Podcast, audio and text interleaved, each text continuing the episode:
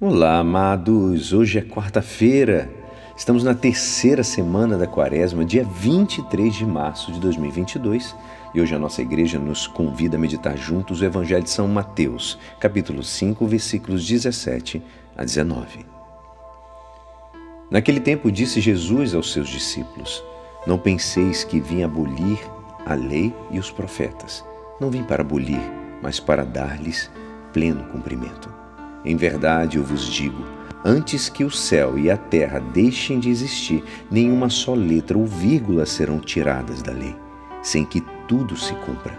Portanto, quem desobedecer a um só destes mandamentos, por menor que seja, e ensinar os outros a fazerem o mesmo, será considerado menor no reino dos céus.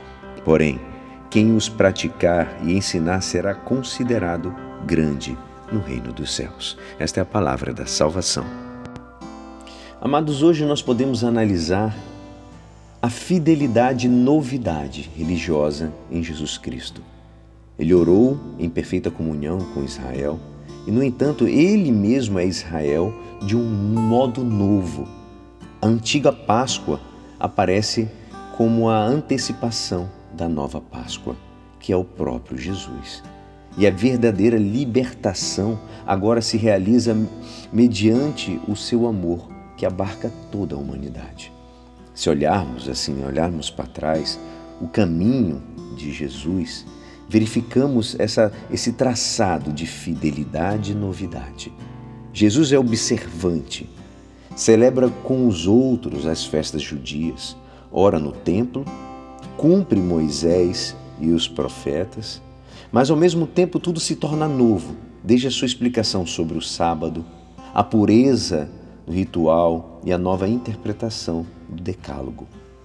Até a purificação do templo, que antecipa o fim do templo de pedra e anuncia um novo templo, a nova adoração em espírito e em verdade.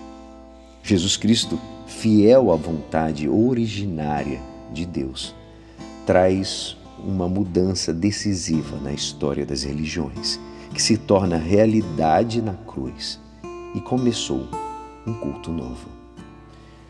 Amados, Jesus aboliu o Antigo Testamento?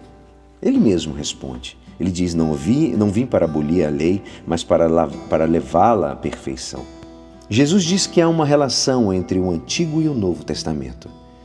A observância das leis deve ser a resposta de um verdadeiro zelo que ajuda a crescer em santidade e não um pretexto para a hipocrisia e a falsidade. Que a gente possa colocar como propósito de hoje dedicar um tempo para refletir sobre os Dez Mandamentos. E hoje o nosso salmo diz: Glorifica o Senhor, Jerusalém. Glorifica. E é assim esperançoso que esta palavra poderá te ajudar no dia de hoje que me despeço meu nome é Alisson Castro e até amanhã.